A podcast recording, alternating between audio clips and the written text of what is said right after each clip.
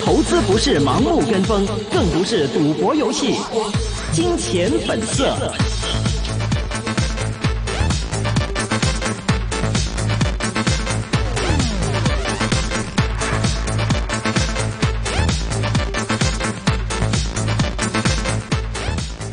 大家回到二零一九年六月二十五号星期二的一线金融网的时间呢，我们现在电话线上呢已经连上的是我们的关博文 Dennis。Hello Dennis。哎，Hello Hello，主持人。Hello，其实今天第一个问题啊，我特别想问，就是这个中国移动五 G 的这个呃开始试运行了哈，打游戏的话会不会更容易赢呢？打游戏更容易赢啊？真的吗？看你那你自己水平怎么样了？啊、那会不会说对于这个网速来说，真的五 G 会让大家会让科网的一些爱好者会觉得说，嗯，好像真的是一个不错的东西啊？呃，现有的这些游戏其实，嗯呃，其实这么说吧，五 G 一开始的话还是以网速为主嘛，虽然它有三个应用。那网速的一个比较重要的就是内容的高，就是高清内容的实时实时传输。嗯然后你具体像你问的这个游戏的话，那有两种方案，一种是那个所谓的云游戏，那一种是所谓的那个 VR 之类的这种游戏。嗯，那也没有说所谓的所谓的快慢了，因为它带宽宽的话，这个能传输的信息又更多，所以很多渲染的话，要么就是在云端做，要么在在本地做的话，也可以很快也也也可以很快通过网络渲染成功。嗯那 delay 也少，尤其像 VR 可能小一毫米的一毫秒的 delay 的话，就可以玩玩的更爽。啊，那也不会因为玩的快，也不会因为网速快就容易玩或者玩的赢。但是有很多新的新的类型的游戏会出来，云端的一些游戏啊，可以有很多高高高叫怎么样？对那个对那个对设备要求高的东西，嗯以前在手机手机上玩不了的，现在以后就可以在手机上玩。然后嗯 VR 也会，可能可能最近不会吧，但是未来几年可能会慢慢出来这些应用，所以。你说像现在的游戏类型，比如说像主机游戏啊，嗯像任天堂、任天堂啊、PS 这种这种主机游戏啊，或者说或者说那个电脑端的游戏啊，嗯目前来讲，呃，目前的游戏网速肯定够了，但是将来会有新的游戏类型出来。那对，通常都是这样的。通常硬件升级的话，会推推升一些新的，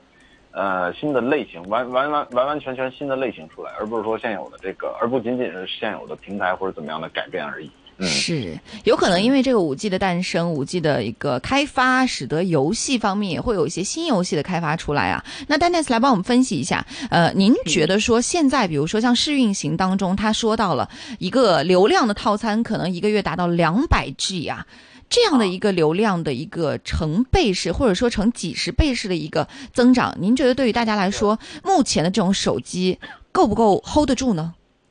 啊，够这个这个流量肯定 hold 得住啊。嗯你你现你现在包括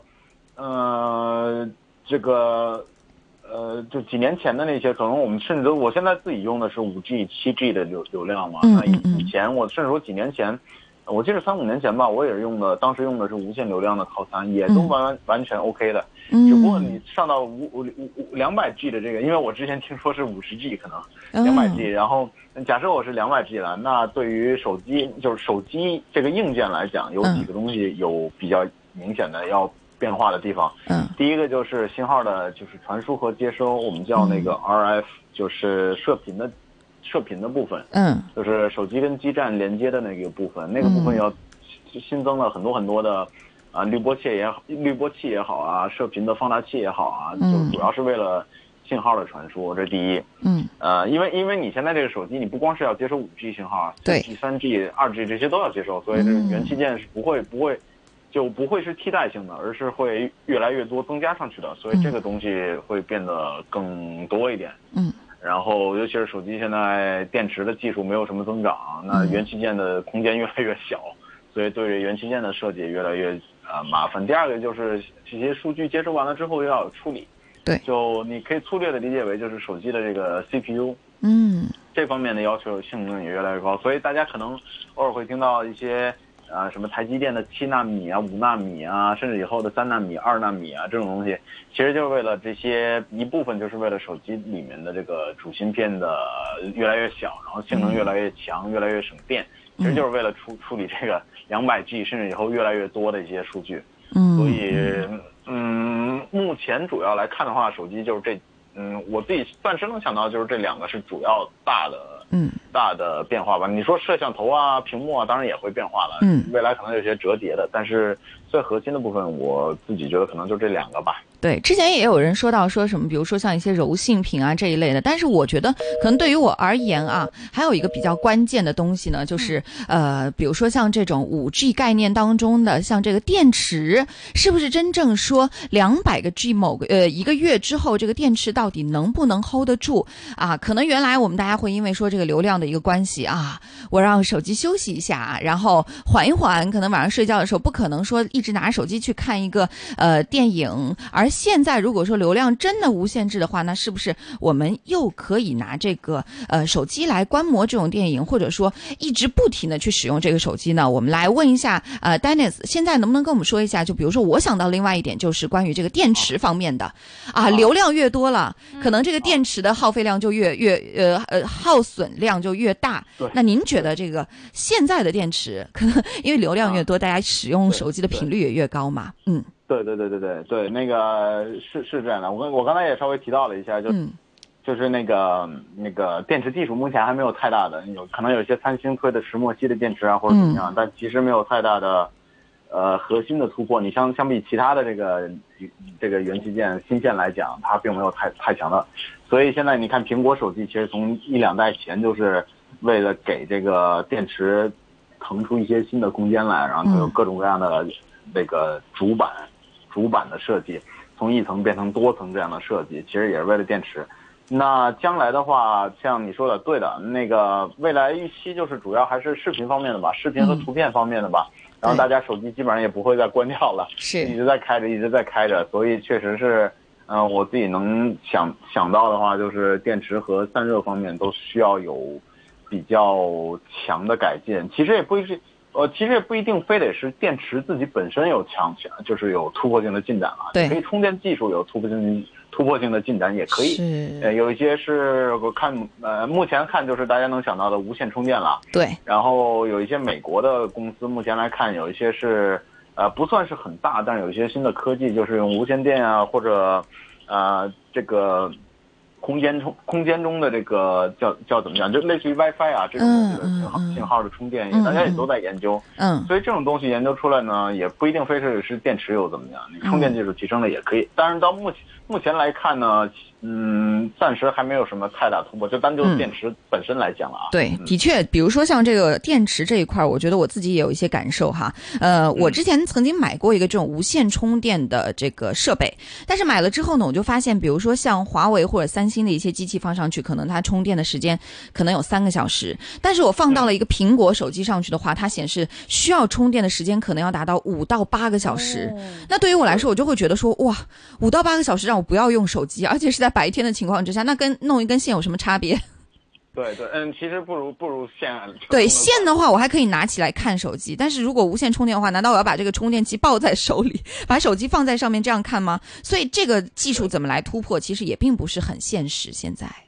呃，其实不是，其实是。嗯呃，无线充电，你刚才说的对，那它是、嗯、就是通常现在目前的解决方案是一个屏一个板嘛，圆的盘或者把它放上去，把手机放在上面，嗯，对，把手机手表啊放上去就可以充了。它充不快的原因呢，不是技术原因，其实是为了、嗯、是也也算是技术吧，但是更更重要的是安全的考量。哦，就是它的它的功率不可以太大，它的安呃充电的安培数和电压的指数都不能太太高。对。那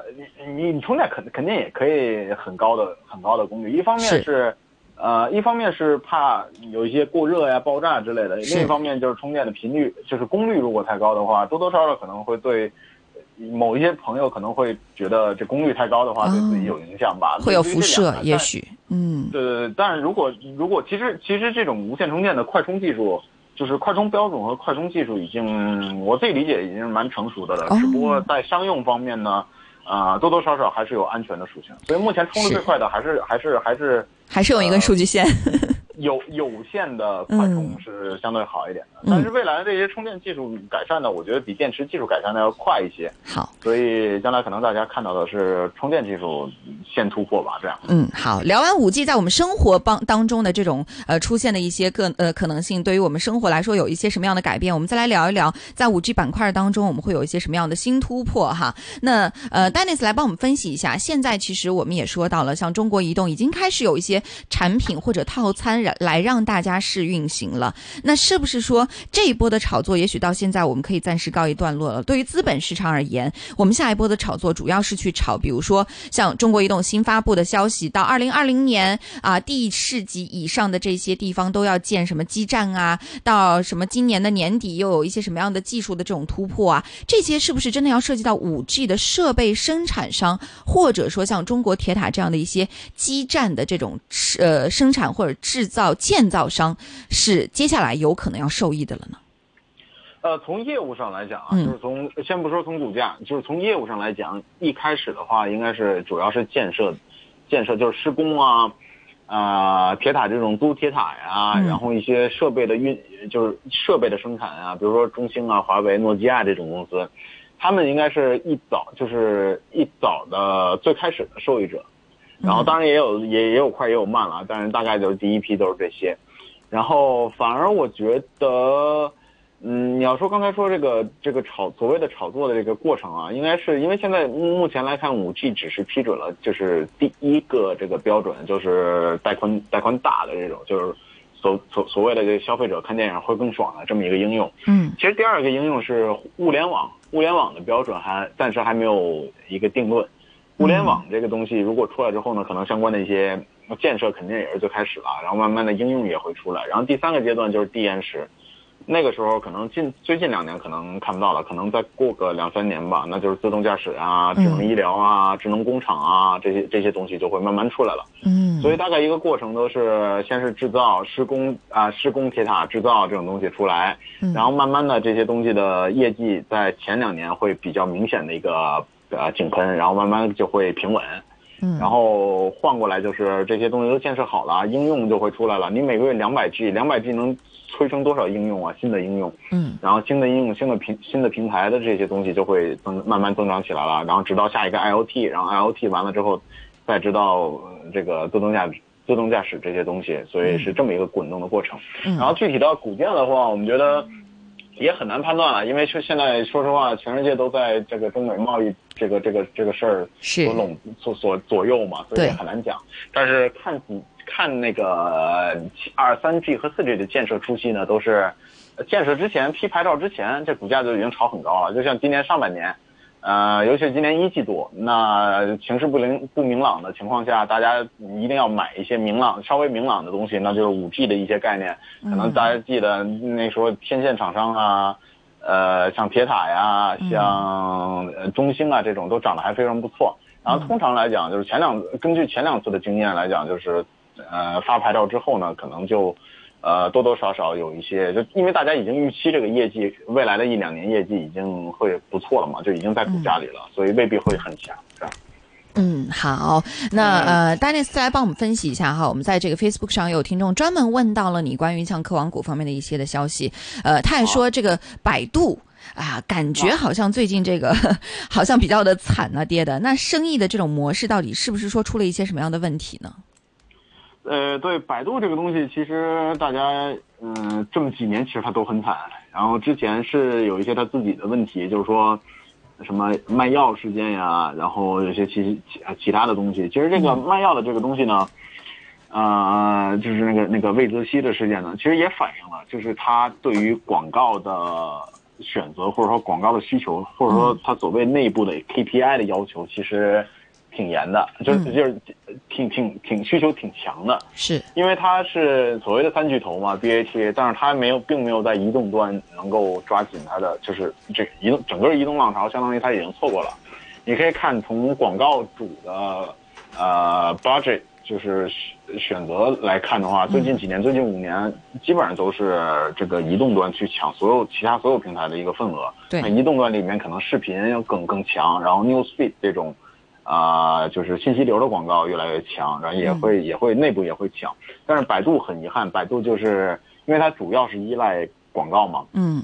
但是广告主整体来讲投入到啊、桌面平台，就是 desktop 这方面的的的钱基本上没有增长，这第一。第二的话呢，就是大家可以看它近一次业绩，近一次业绩它也 confirm 了，它其实在整个中国这个互联网的所谓的互联网的依赖于广告的这些公司里面呢，它算是表现蛮差的。那业绩我记我记记不太清了，好像是增长一点点还是倒退，反正就是呃跟其他相比都是蛮差的。嗯其他虽然也也不好了，但起码有百分之二二三十的增长。嗯啊、这是第一。第二的话呢，尤其是在今年这个这个整个为过去几年的大趋势，它都它都没有抓住的情况下，今年这个中国经济嗯不是太强的情况下，广告主。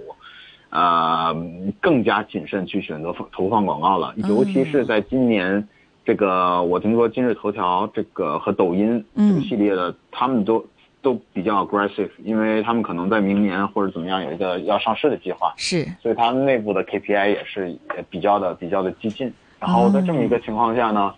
呃，本来就已经不太拼得过人家了，然后人家又要加把劲儿的情况下呢，其实百度，嗯，整体来讲就是这样。呃，百度现在其实其实大家已经对它的关注度已经不是太高了。是，